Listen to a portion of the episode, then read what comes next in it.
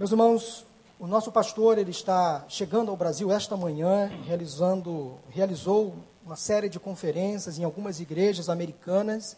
Ele vai estar conosco logo mais à noite pregando. Oremos por ele, pela sua recuperação ao fuso horário brasileiro. Ele está conosco, estará conosco logo mais, mas pediu que eu ficasse de sobreaviso para pregar caso ele não conseguisse chegar a tempo, como de fato aconteceu. Nós estamos no mês da família.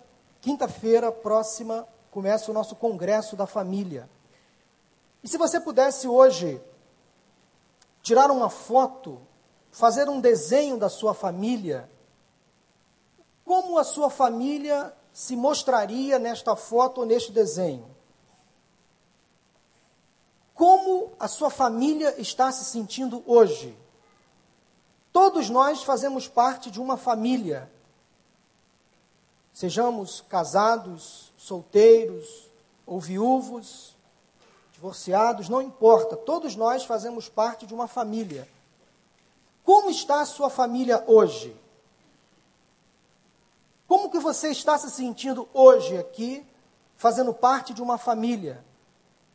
Se você pudesse traduzir em uma palavra ou em uma expressão o sentimento da sua família hoje, como você traduziria a sua família?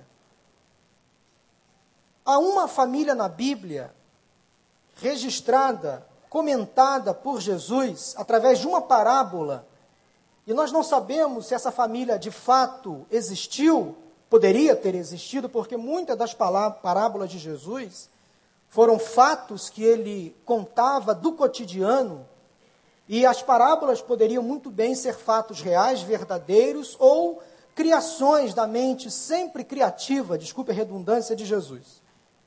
Mas há uma família em particular onde Jesus registra na Bíblia, no Evangelho de Lucas, no capítulo 15, que tem muito a ver com a minha família e com a sua família. Abra sua Bíblia em Lucas capítulo 15. Nós não vamos ler todo o texto, porque é um texto bastante conhecido. Eu quero recontar esta parábola, a chamada parábola do filho pródigo ou do filho perdido. Mas eu quero dar uma ênfase, dar um foco nesta família. Como Jesus apresenta esta família? E eu creio, meus irmãos e amigos, aqueles que estão aqui conosco, aqueles que nos assistem pela internet, que esta família é muito parecida com a minha família e com a sua família. Quase dois mil anos após Jesus contar esta parábola aos seus discípulos, parece que os fatos que agora nós vamos narrar, recontar, parece que eles continuam acontecendo diariamente em nossas casas. Como anda o clima em sua família nos últimos dias? Porque na família da parábola o clima não estava nada bom. Certo homem, contou Jesus, tinha dois filhos. E aí começa o desenrolar dos fatos da crise que se instalou naquela casa e naquela família. Eu quero chamar a sua atenção na medida que eu for recontando essa história muito conhecida. Eu vou traçar um paralelo entre os personagens da parábola e nós. Os papéis que nós desempenhamos nas nossas famílias. Porque os personagens da parábola contada por Jesus desempenhavam papéis naquela família. E cada um de nós desempenha papéis semelhantes nas nossas famílias. O primeiro personagem que me chama a atenção na parábola é o filho mais novo. O que dá título é o personagem principal, o protagonista da parábola. A partir do filho mais novo, as coisas começam a acontecer na vida daquela família. Diz a Bíblia que certo homem tinha dois filhos e o mais novo, o caçula da casa, um dia resolveu sair de casa. Ele pediu ao seu pai parte da herança que ele tinha direito, mas um detalhe importante: ele antecipou o pedido da herança, ele fez um saque antecipado na conta bancária do pai, porque a herança segundo a tradição judaica, só poderia ser repartida após a morte do pai. Então ele foi prematuro no seu pedido. Ele antecipou o tempo daquele, daquela ajuda e disse: Pai, antes mesmo do senhor morrer, eu quero ter direito à minha parte da herança, porque eu quero viver a minha vida. Então, um filho mais novo, de maneira arbitrária, ele rasga as convenções, as regras, a lei, os costumes, e pede parte da herança que ele tinha direito somente a morte, após a morte do pai, pede um saque antecipado para viver a sua vida. E aí os problemas começam a acontecer naquela família, naquela casa. O que aquele rapaz fez foi uma ofensa ao seu pai, ao seu irmão mais velho. O que ele quis dizer com aquele pedido antecipado é que talvez a vida do seu pai, a vida do seu irmão, valesse menos do que as riquezas e os bens materiais. E aquela atitude daquele rapaz, daquele menino, daquele jovem, provocou com, com certeza uma amargura no coração daquele pai, uma tristeza e um descontentamento muito profundo no coração do irmão mais velho. Com certeza, ele mesmo, o filho mais novo, ficou decepcionado porque percebeu logo depois que o dinheiro não trouxe a tão sonhada felicidade, a liberdade que ele tanto almejava. Devido a um ato impensado, muito sofrimento sobreveio àquela família, uma decisão errada que gerou sérios problemas. Primeiro personagem que eu quero destacar, então, é o filho mais novo. Ele quis ganhar o mundo, quis curtir a vida à sua maneira, cansado da vida que levava dentro de casa, gastou todo o seu dinheiro de maneira irresponsável, inconsequente, daí a expressão pródigo, porque pródigo não é sinônimo de perdido, pródigo significa aquele que gasta o seu dinheiro de maneira inconsequente, que não controla os seus gastos, aquele que gasta mais do que recebe. Por isso que ele é chamado, na maioria das versões bíblicas, de pródigo, porque aquele que foi descontrolado financeiramente. Ele recebeu parte da herança, não economizou, não gastou de forma ordenada, equilibrada, torrou o seu dinheiro da pior forma possível, e aí ele ficou às mínguas. Passou a sofrer necessidades, passou a sentir fome, não teve aonde morar. Daí ele foi arrumar um emprego e para o judeu o pior emprego possível. Ele foi cuidar de porcos, criar porcos, e se alimentava da comida que os porcos comiam. Olha que queda, que estado de miséria que aquele rapaz chegou. Ele era um filho de um senhor, de um homem bem-sucedido. Ele tinha tudo em sua casa resolve sair do conforto do seu lar, experimentar a vida, o mundo, curtir a vida adoidada, e de repente ele cai. Ele sofre uma queda e passa a sofrer necessidades, passa a depender de favores. Mas chega um momento que ele se arrepende, olha para trás, verifica de onde ele saiu, aí ele começa a se arrepender, começa a perceber o erro que cometeu, e ele toma uma decisão, uma atitude de voltar à casa do pai e diz para ele mesmo: Vou voltar para minha casa. Vou dizer para o meu pai que não mereço mais ser seu filho. Eu quero que ele me considere apenas como um dos trabalhadores da casa. Levantar-me-ei, irei ter com o meu pai, e lhe direi: Pai, pequei, fracassei, os meus planos não deram certo. Eu fui ingênuo demais, sonhei demais Pai, agora eu volto para casa. E aí ele resolve voltar, e a história vocês conhecem. O pai o recebe, um beijo, com um abraço, restitui a sua dignidade, e ele passa a fazer parte novamente da sua casa, da sua família. Nos dias de hoje, nas nossas famílias, o filho mais novo da parábola representa muitos papéis.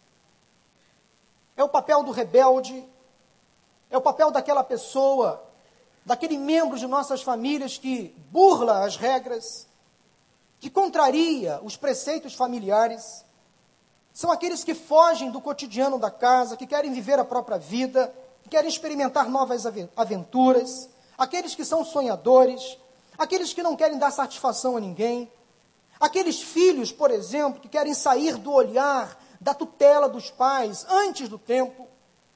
E veja bem que esse papel aqui, representado pelo filho mais novo na parábola, ele é representado por muitas pessoas, filhos ou não. Há pais que se comportam como o filho da parábola. Há mães que se comportam como o filho mais novo da parábola. Então não é uma prerrogativa dos filhos. Este papel é representado por muitos de nós em nossas famílias. O filho mais novo da parábola representa aqueles que gastam seus recursos financeiros de maneira errada, descontrolada, que gastam mais do que recebem. Você conhece alguém que tem que se comportado assim? Há na sua casa, na sua família, alguém que não controla os seus gastos? Alguém que não sabe controlar os seus recursos financeiros? Alguém que tem um negócio com cartão de crédito, que não consegue deixar ele na carteira, preso, ou não consegue deixar em casa. Eu já consegui, graças a Deus, o irmão Joel Leandro, não sei se ele está aqui, mas seguindo a orientação dele, eu já consegui sepultar o meu cartão de crédito. Graças a Deus. Fiz uma cerimônia fúnebre. Fiz um rito de passagem. A Deus. A Deus. Morreu o meu cartão de crédito. Não dá certo conviver com um cartão de crédito. Eu tenho que saber me contentar com o meu salário. E cartão de crédito, com, observe lá os juros. Vai nos juros, veja bem, vai lá, vai lá. Abra sua fatura, a próxima fatura, e observe os juros. Absurdos. Não seja um pródigo, não gaste o seu dinheiro de maneira irresponsável, inconsequente. Quem sabe há alguém na sua família se comportando como o pródigo da parábola, o filho mais novo. Você tem se comportado assim como o filho mais novo da parábola? Aquele que tomou uma decisão errada de sair de casa antes do tempo, Quantas famílias têm sofrido por conta de filhos, por exemplo, que têm tomado decisões erradas, amizades erradas, escolhas erradas, namoros errados. E aí sobrevém a essas famílias muito sofrimento, muita dor, muita angústia, drogas invadindo muitos lares, muitas famílias. Jovens, adolescentes, bêbados, chegando bêbados em casa. Vou dizer uma coisa aqui assustadora. Inclusive, jovens e adolescentes que frequentam as nossas igrejas. Vou ser mais específico agora. Jovens, adolescentes e adultos que frequentam a nossa igreja. Que bebem à vista dos pais. Vão para as noitadas.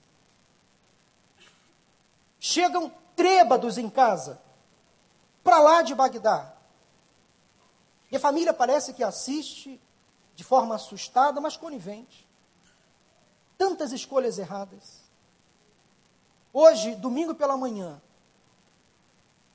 se você, porventura, fosse a um hospital público, e se você parasse à frente de uma emergência de um hospital público, ou nessa madrugada, você com certeza constataria muitos jovens chegando embriagados, vítimas das drogas, do álcool, do cigarro, da maconha, da cocaína, do crack. E há uma droga nova chamada Oxy. Eu quero falar sobre ela agora rapidamente. A revista Época da semana passada trouxe uma matéria uma droga ainda pior. Essa é a pedra. Está aqui.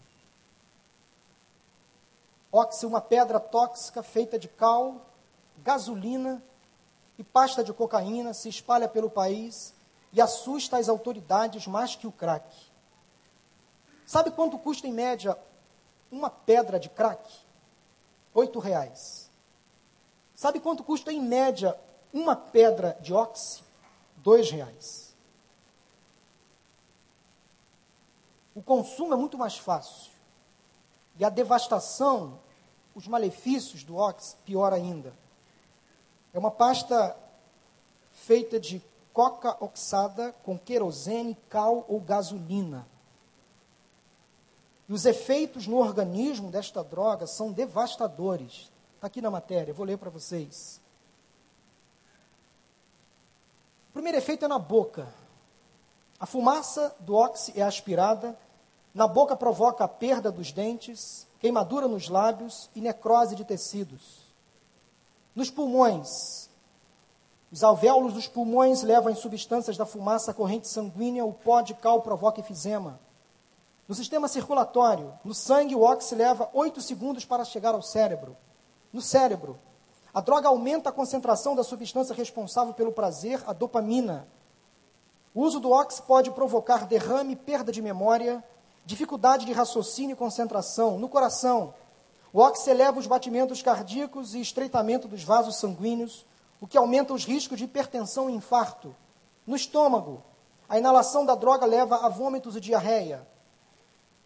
E no fígado e rins, o Ox faz eliminar as toxinas da droga, sobrecarrega os, os órgãos, levando a inflamações profundas e sérias. O Ox chegou ao Brasil através do Acre, na década de 80. É um estado brasileiro que faz divisa com a Bolívia. Durante muitos anos ficou escondido no Acre, mas agora parece que já chegou a todo o Brasil, inclusive no Rio de Janeiro. A igreja não pode se calar. Muitos filhos, nossos filhos, estão agora se envolvendo com as drogas. Meninos e meninas que moram próximos a nós, vizinhos, estão agora completamente envolvidos com a maconha, com a cocaína, com o crack e também com o ox. Você precisa ler mais sobre essas influências negativas, conversar com seus filhos. E, por favor, há adolescentes aqui, há jovens, por favor, nunca experimente, nunca chegue perto. Nunca dê a primeira tragada. Por isso que nós combatemos também a bebida, o álcool, porque é pernicioso, faz mal ao organismo, causa dependência. Negócio de beber socialmente não faz parte do linguajar cristão. E há muitos pais que bebem e ensinam seus filhos a beber. E depois, lá no futuro, vai lamentar profundamente: eu tenho um filho alcoólico, alcoólatra. Por quê? Porque você bebeu com ele, na companhia dele, na frente dele. Não faça isso. Pai, mãe, não beba. Não vale a pena. Vale a pena conversar, educar, orientar. Quem sabe há pessoas aqui entre nós se comportando como o filho mais novo da parábola, querendo experimentar novas coisas, querendo ter novas aventuras.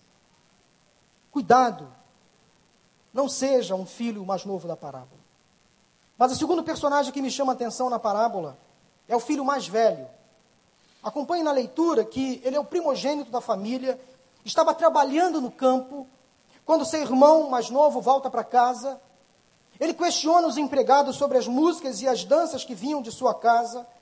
Distante, fez todo um julgamento prévio da situação que estava acontecendo na sua casa. Ele se encheu de ira, isto o filho mais velho. Logo em seguida, argumentou de maneira grosseira com seu pai, Diz o texto que ele não quis entrar na casa. O pai teve que sair da casa, sair da festa, insistir com ele para que ele aceitasse a volta do irmão, mas ele não quis. E foi muito indelicado com o pai, dizendo assim: Esse teu filho volta para casa e você agora mata um cabrito, mata um bezerro e faz um churrasco para ele. Eu sempre que estive ao seu lado, o Senhor nunca fez nada para mim como se o irmão não pertencesse mais à família. Esse teu filho, que maneira é essa de tratar o irmão? Nossa tendência, meus irmãos, é ver o erro apenas no filho mais novo. Mas o filho mais velho também errou demais. Ele tinha um péssimo relacionamento com seu irmão. Em muitas casas, os filhos, os irmãos se relacionam muito mal, brigam constantemente, tiram a paz do pai e da mãe estão sempre em conflito, em disputa de poder, ciúmes, agressões verbais e até físicas acontecem em muitos lares. Talvez na sua casa os seus filhos vivem as brigas. Talvez você é um irmão que briga demais com a sua irmã ou com seu irmão. Talvez você é o irmão mais velho da família, mas não tenha agido com sabedoria. Poupe o seu pai, a sua mãe de aflições. Não briguem dentro de casa. Promova a paz, o equilíbrio. Nós esperamos, geralmente esperamos dos filhos mais velhos uma atitude mais madura, mais paciente, mais compreensiva. Mas o filho mais velho da parábola foi aquele que colocou lenha na fogueira, quis ver o circo pegar fogo, não aceitou a volta do irmão. Nos dias de hoje, nas famílias modernas, o filho mais velho da parábola representa aqueles que sentem raiva e ciúmes do outro, aqueles que promovem um ambiente de disputa, de competição dentro da casa, aqueles que são questionadores, caluniadores, aqueles que têm sérias dificuldades em perdoar, aceitar os erros dos outros ou do outro, aqueles que se colocam acima do bem e do mal, e esse papel é representado muitas das vezes também pelos pais. Há maridos que têm dificuldades em perdoar. Há esposas que não aceitam o erro dos seus maridos. Da mesma forma como o filho mais velho da parábola se comportava. Será que é o seu caso? O filho mais velho também representa os críticos, os egoístas, aqueles que julgam fazer tudo certinho, aqueles que se acham injustiçados, ou aqueles que, que não acreditam na mudança do comportamento do outro. É o seu caso? Essa linguagem lhe é familiar? Talvez esteja acontecendo isso na sua casa hoje. É o caso da sua família.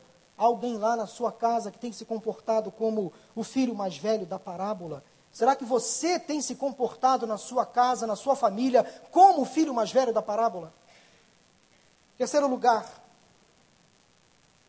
Os terceiros personagens da parábola que me chamam a atenção são os empregados.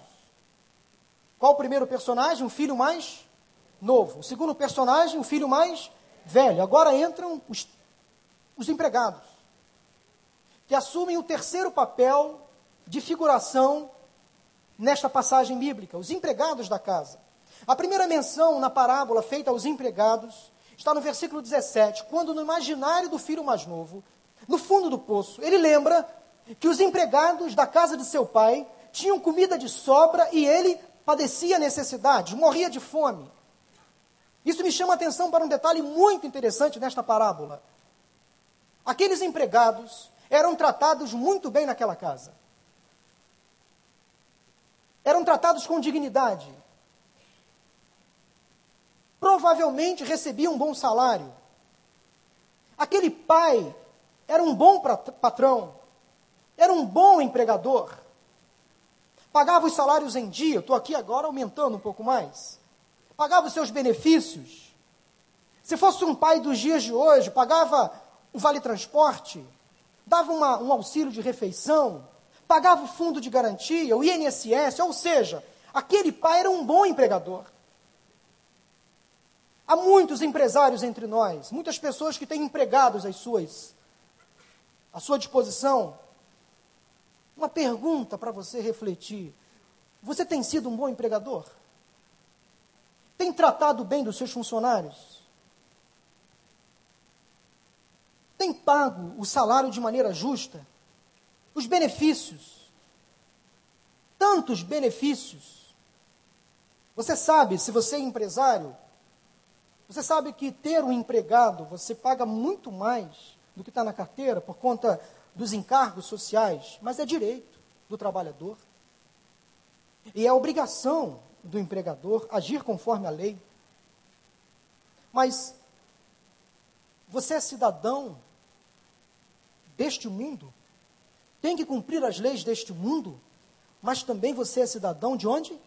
Da palavra, do reino dos céus. Tem que agir de acordo com a palavra de Deus. Tem que pagar de maneira legítima, sim. Não pode burlar a lei. Você trata bem os seus funcionários na sua casa, as empregadas domésticas, as diaristas, as secretárias, seja lá o nome que você quer dar. Os seus empregados têm comida na sua casa.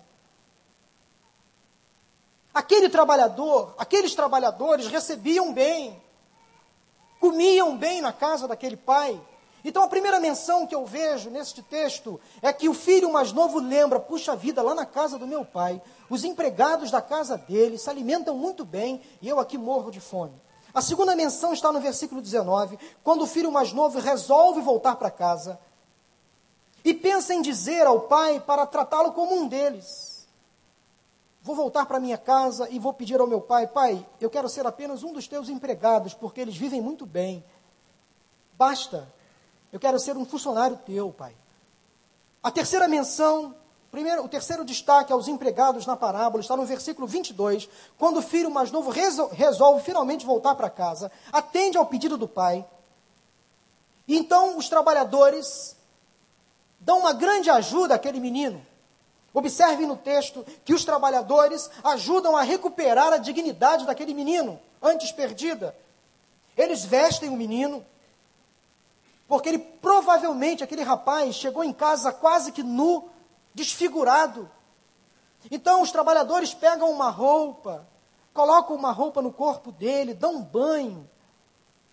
Naquela época, os loucos andavam nus. Os possessos por espíritos malignos andavam nus. Então, quando o pai pede aos trabalhadores para vestir o seu filho, ele resgata a sanidade, o equilíbrio mental na vida daquele rapaz.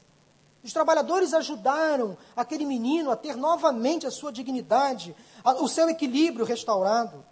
Colocam também um anel no dedo daquele menino, os trabalhadores fizeram isso. O anel significava, naquela época, a recuperação da identidade familiar. Então os trabalhadores colocam de novo um anel no dedo daquele rapaz, dizendo: Olha só, você é de novo membro desta casa, membro desta família. Os trabalhadores também colocam um calçado nos pés daquele menino recém-chegado. Os escravos andavam descalços. Aquele menino, aquele rapaz, não devia mais ser tratado como um desertor, mas como novamente um membro da família. E ainda mais, os trabalhadores prepararam a festa de, recepção. Mataram um bezerro, fizeram um churrasco, contrataram as músicas, prepararam a bebida e deram uma grande festa. Os trabalhadores. Mas lá no versículo 26, na última menção dos trabalhadores na parábola, um deles é chamado pelo filho mais velho e é questionado: o que está acontecendo lá em casa? Que barulho é esse? O filho mais velho questiona um dos trabalhadores. Então, um deles conta para esse filho mais velho que o mais novo tinha voltado para casa, que o pai estava dando uma festa. Interessante o papel importante dos empregados dentro de uma casa. Os empregados representam aquele, aquelas pessoas que estão na família, mas não são da família, compreendem? Estão em casa, mas não são da casa. Participam do seu dia a dia. Os agregados, por exemplo. E aí entram o sogro, a sogra, os tios, os avós, cunhados que moram às vezes dentro da mesma casa. E também representam os nossos empregados, trabalhadores, funcionários, babás, faxineiras, diaristas, etc. Representam pessoas que muitas das vezes são consultadas quando alguma coisa não vai bem. Aqueles que trabalham que fazem a casa funcionar, que acordam cedo, preparam o café da manhã, o almoço e o jantar. Muitas mulheres, donas de casa, representam em suas casas o papel que os trabalhadores representavam na parábola do filho pródigo. São os trabalhadores da casa. É aquela dona de casa, aquela mãe que acorda cedo, dá banho no filho, faz o café da manhã, acorda o marido, passa a roupa e está pensando no almoço e está varrendo a casa e vai lá, vem cá, atende o telefone, assiste a Ana Maria e mil e uma utilidades. Olha, eu agradeço a Deus porque eu tenho uma mulher trabalhadora. Olha, ela fala assim, Zé, porque a nossa separação só se dará na morte, na minha morte ou na morte dela. Amém ou não? Amém. Só na morte. Papai do céu pode me chamar antes, eu já falei, você está liberada para casar. Ela falou que não vai querer casar de novo. Falou que não, um basta. Um Zé basta.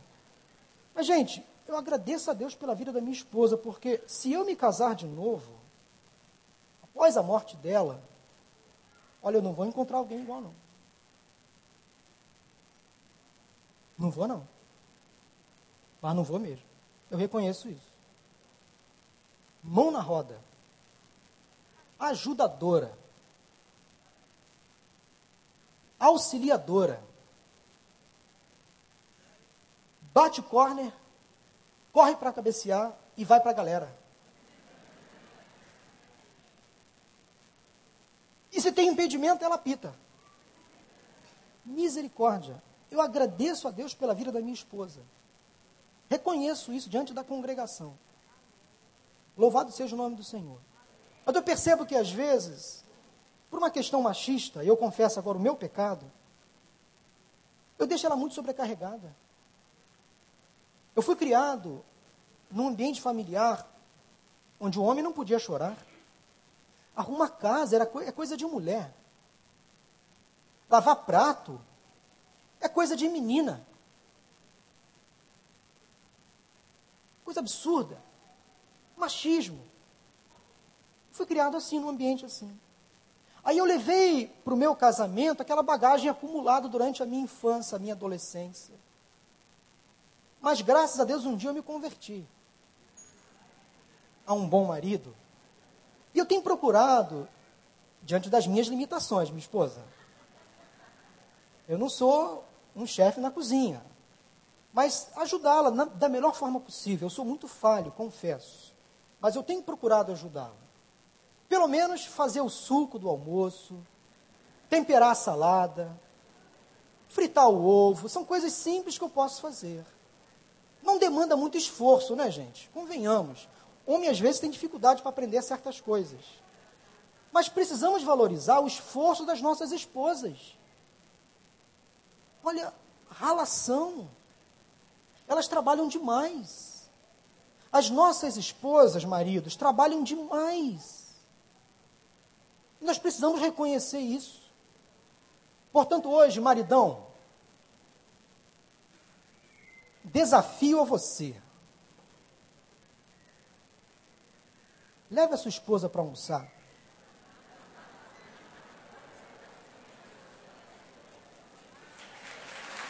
Ressuscita o cartão. Faz uma graça. Mas tudo bem, não dá para levar para almoçar fora. Almoça na varanda. Ou no puxadinho. Lava a louça, pelo menos. Põe a comida do prato nas, das crianças. Arruma a mesa. Faz uma graça. Põe as crianças à noite para dormir. Põe paz na casa. Não deixa a mulher sobrecarregada, não, cara.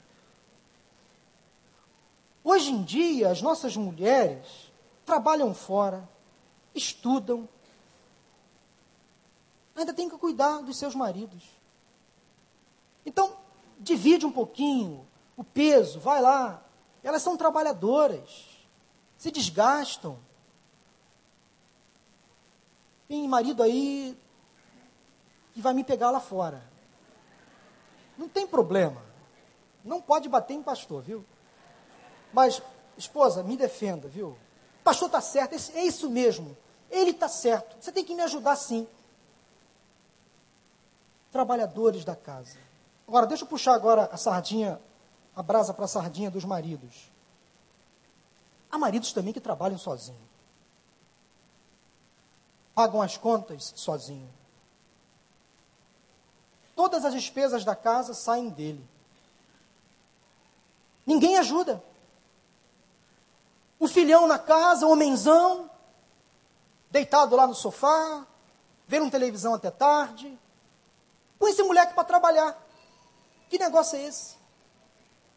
Não, meu filho não está na hora de trabalhar. 25 anos. A minha filha, coitadinha, ela, não, ela, não, ela tem que estudar, não pode arrumar o quarto dela.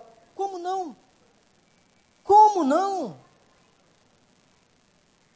Tem pais que protegem de maneira exagerada os seus filhos, parece que criam seus filhos numa redoma, Com 16 anos eu já estava trabalhando como auxiliar de um mecânico de máquina de lavar. carregava a malinha dele, ganhava 10 reais. 10 reais não, perdão, era 10 cruzeiros ou alguma coisa assim por dia. Era 10 alguma coisa, não lembro agora a moeda. Mas já trabalhava. Com 17 anos fui para o Senai fazer um curso de técnico de refrigeração. Com 18 anos para 19, arrumei o meu primeiro emprego numa autorizada da Brastemp. Eu fui o técnico mais novo de refrigeração da Brastemp no Rio de Janeiro. Com 18 anos, cara de bebê, eu chegava na casa das pessoas para identificar o problema das geladeiras e dos freezers. Muitos mandavam de volta para casa. Volta, você tem idade para ser meu neto, você não tem conhecimento para identificar o problema da minha geladeira. E eu lá voltava cheio de mágoa para minha empresa. Olha, o cliente não quis me receber porque me achou novo demais para exercer essa profissão. 18 anos, já trabalhava como técnico de refrigeração. Não investi na carreira porque Deus não tinha esse plano para a minha vida. A minha esposa, com 13 anos, já ajudava em casa. Já ajudava a sua mãe, seu pai. Fazia compra, já ia no mercado, já ia na padaria. Nós precisamos, meus irmãos, liberar os nossos filhos para que eles nos ajudem. Então você, marido, às vezes se torna um sobrecarregado dentro da sua casa.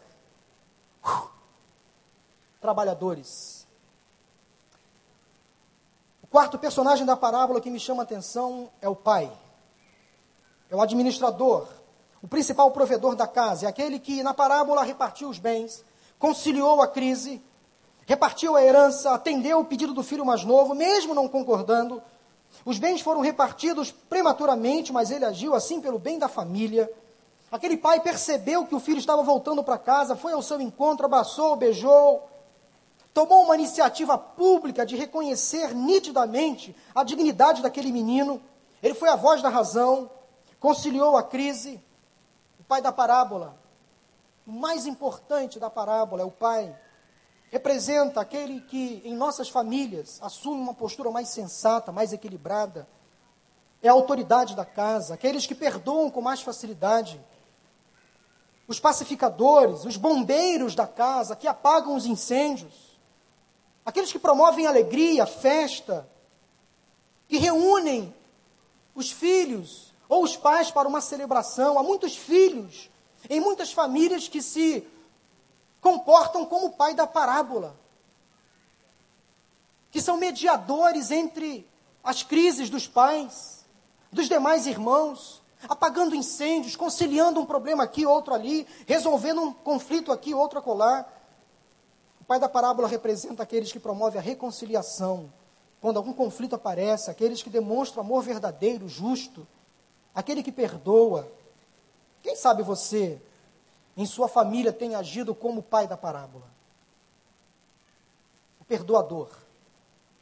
Aquele que apaga incêndios, que concilia as crises, que promove festas. Quanto tempo você não faz festa na sua casa? Quanto tempo você não se reúne com seus filhos para brincar? Para brincar de cavalinho? Mãe, quanto tempo você não senta com a sua filha para brincar de boneca? Pai, quanto tempo você não vai com seu filho para um campo de futebol, para uma quadra, para jogar bola? É o papel do pai da parábola, que promete celebração, que promove festa, descontração, Lar, família, é lugar de alegria. É lugar de restaurar valores perdidos. Quanto tempo você não faz festa na sua casa? É hora de você promover hoje uma festa, uma alegria. Não importa a quantidade de comida que você vai ter à mesa. Pode ser um simples arroz com feijão e um ovo, não tem problema, mas faça alegria, faça festa. Talvez você não consiga fazer com seu filho uma viagem. Não importa isso. Vá com ele ali. Faça uma viagem curta, breve, barata. Vá para a praia com ele. Leve o seu filho para São Januário.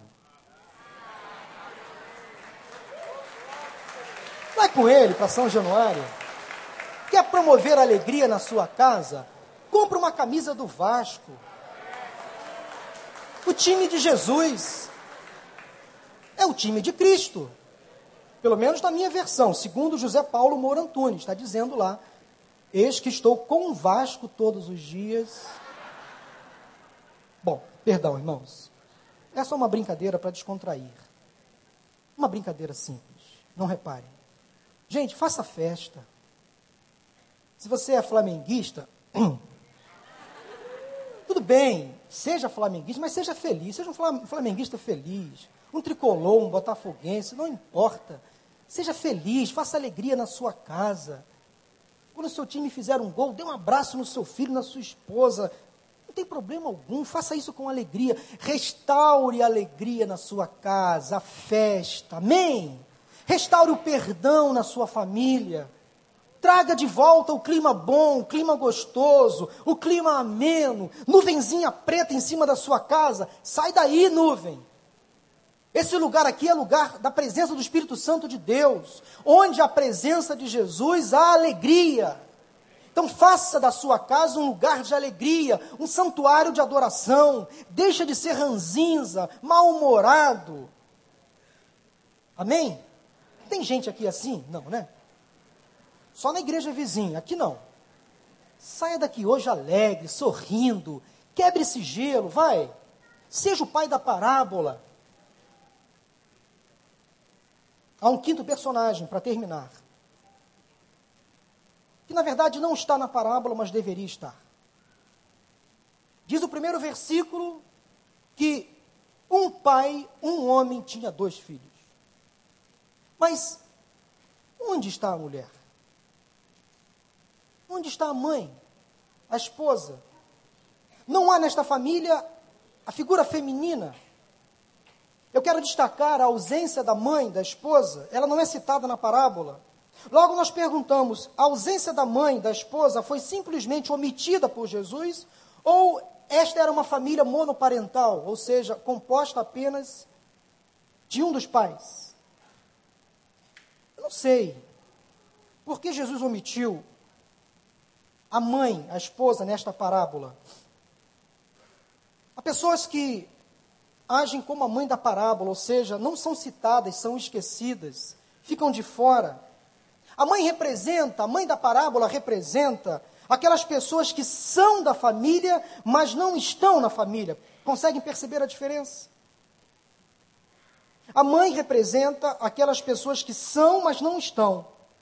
Aquelas pessoas que não dão as caras, que não aparecem, ficam sempre escondidas na penumbra não são notadas, são os ausentes, omissos. Quantos pais se mostram como a mãe da parábola? Quantas mães se mostram como a mãe da parábola? Quantos filhos se mostram em casa como a mãe da parábola? Ausentes, omissos. Eles chegam em casa, ninguém sabe. Eles saem de casa, ninguém percebe. Ele não diz para onde vai, de onde veio sempre ausente, não participa das celebrações, nem das festas, nem dos lutos. São aqueles que se isentam das suas responsabilidades no lar. Quantas pessoas se comportam como a mãe da parábola, parecem estranhos? Será que você é um desses? Será que você na sua casa tem se comportado como a mãe da parábola? Não sabemos o motivo da omissão de Jesus ou da sua ausência, ou da ausência da figura feminina na parábola do filho pródigo, mas creio que se naquela família houvesse a presença da mulher, pois Jesus sempre a valorizou, certamente ele a mencionaria. Mas são algumas as possibilidades que eu quero compartilhar rapidamente com vocês para a ausência da esposa e da mãe na parábola. E a ausência dela tem a sua razão. Talvez a esposa daquele homem, daquele pai, mãe daqueles dois rapazes tivesse morrido. Talvez ele fosse um viúvo. Em nossas igrejas existem muitas famílias assim: pais viúvos, mães viúvas que lutam para criar os seus filhos. Talvez você esteja nessa situação, nessa condição, perdeu o seu marido, perdeu sua esposa. Talvez aquele pai tivesse experimentado a dor de um divórcio. Morava só com seus filhos. Nós temos também muitas famílias passando por essa dificuldade. Muitas mulheres hoje experimentando a dor de um divórcio, de um lar desfeito. O marido saiu de casa. Muitos homens experimentando a mesma dor. Há uns anos atrás, a iniciativa de sair de casa era mais masculina. Hoje em dia esse nível está quase igual. Há muitas mulheres que estão abandonando as suas casas também. E como é dolorido. Como é sofrimento a dor de um divórcio. Muitas famílias experimentando isso. Talvez aquele pai era um pai solteiro, não sei. Era um pai. Mistura de pai com mãe. Muitas mães também criam seus filhos sozinhas, sozinhas. Mães solteiras que não têm um marido para compartilhar, não tem a figura masculina dentro de casa, não importa a condição da sua família.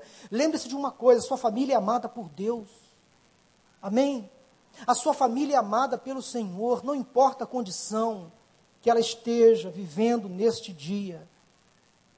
Talvez você é a mãe da parábola, talvez você é o pai da parábola, talvez você se comporta como os trabalhadores da parábola, talvez você é o filho mais velho ou o filho mais novo. Como está a sua família hoje? Que papel você tem assumido na sua casa? Como está a sua família hoje? Se você pudesse então tirar um retrato Vou fazer um desenho da sua família. Como os integrantes da sua família se mostrariam neste desenho ou nesta foto? Luto? Sofrimento? Angústia? Ou celebração, alegria, perdão, recomeço? Sentimentos agradáveis? Como está a sua família hoje? Como você chegou aqui hoje? Que papel você tem ocupado na sua casa e na sua família? Nós aprendemos, meus irmãos, para concluir essa mensagem, grandes lições nesta parábola, parábola do filho pródigo. Mas a principal delas é que família é lugar de exercitarmos o amor e o perdão. E talvez você precise exercitar hoje o amor e o perdão dentro da sua casa. Quem sabe você precisa liberar perdão para o seu cônjuge. Ou pedir perdão ao seu cônjuge esquecer o que passou. Quem sabe você é um filho errante, desviado, do ambiente mais estreito da sua casa e da sua família, tem assumido uma posição rebelde, conflitante, questionadora, arrogante até. Quem sabe você precisa voltar para sua casa, ter novamente o seu espaço na sua casa e na sua família. Nós podemos também concluir que dizer que a parábola não teve fim. Jesus não concluiu a parábola, nós não sabemos se o filho mais velho aceitou a chegada, a presença do irmão. Será que ele perdoou o irmão? Será que ele se reconciliou? Será que ele permaneceu com o coração duro, adoecido? É para nossa reflexão. Que decisão você vai tomar na manhã de hoje, ao refletir mais uma vez sobre esta parábola muito conhecida? Que posição você vai tomar hoje diante do seu cônjuge, diante dos seus pais, diante dos seus irmãos, diante dos seus filhos? Será que você não precisa restabelecer o perdão na sua casa, o amor, o bem-estar, a harmonia? Será que você não precisa permitir que o Espírito Santo de Deus quebre o coração duro? Será que você é um marido que entrou aqui brigando com a sua esposa? ou sem falar com um dos seus filhos, não é momento de você quebrar esse gelo? Será que há uma crise instalada na sua casa e você não sabe por onde começar? Não sabe o que fazer? Eu quero orar por você. Como está a sua família hoje? Como você apresentaria a sua família hoje diante de Deus? Talvez você possa dizer, Senhor, a minha família está com uma família registrada aí nessa parábola. Eu me identifiquei com alguns desses personagens, tenho assumido alguns desses papéis. Eu quero pedir, Pai, a tua restauração sobre a minha vida, sobre o meu lar. O Senhor me dê paciência, me dê sabedoria para sustentar a minha casa. Quem sabe você é uma mãe solteira,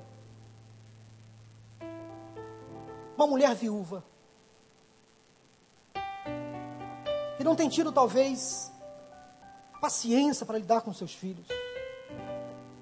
Quem sabe você é um filho, uma filha que tem se comportado de maneira rebelde, agressiva, estúpida às vezes. Tem desobedecido pai e mãe. Tem contrariado as regras da casa. Tem se relacionado mal. Escolhas erradas. Tem se envolvido de maneira errada. Quem sabe há jovens aqui consumindo drogas eu quero orar por você. Quem sabe as jovens e adolescentes aqui, tendo relacionamento sexual antes do tempo. Deus se preocupa com você. Essa palavra não é para causar punição, culpa. Essa palavra é para te restaurar. É para fazer, olha só, para, para. Deus quer uma nova vida para você. Eu não sei como é que está a sua família hoje, mas Deus tem todo o propósito de restaurar a sua casa, de trazer alegria dentro da sua casa. Eu vou orar pelas famílias aqui. Quero convidar agora todas as famílias que estejam juntas, próximas. Pais perto dos seus filhos, maridos próximos às suas esposas. Você pode se movimentar se for preciso.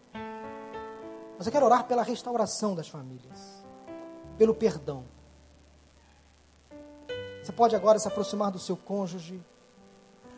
Há alguma barreira que separa você do seu cônjuge nesta manhã? Em nome de Jesus, ela pode ser quebrada.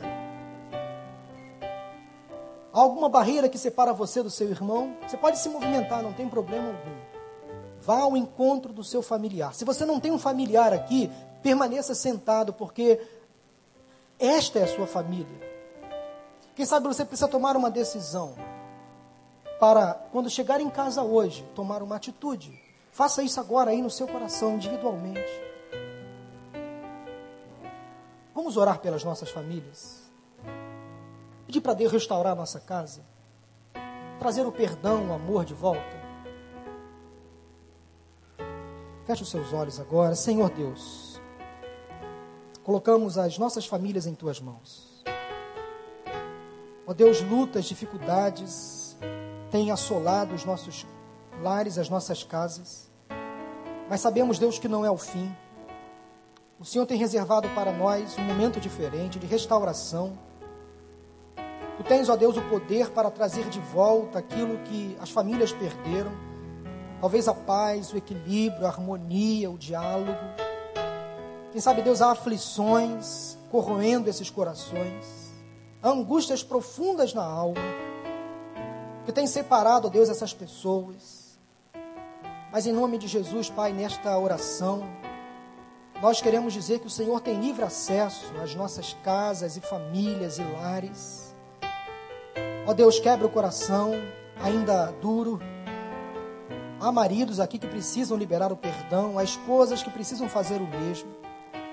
Há filhos rebeldes que precisam se arrepender, se consertar dos seus erros, mudar a postura dentro de casa.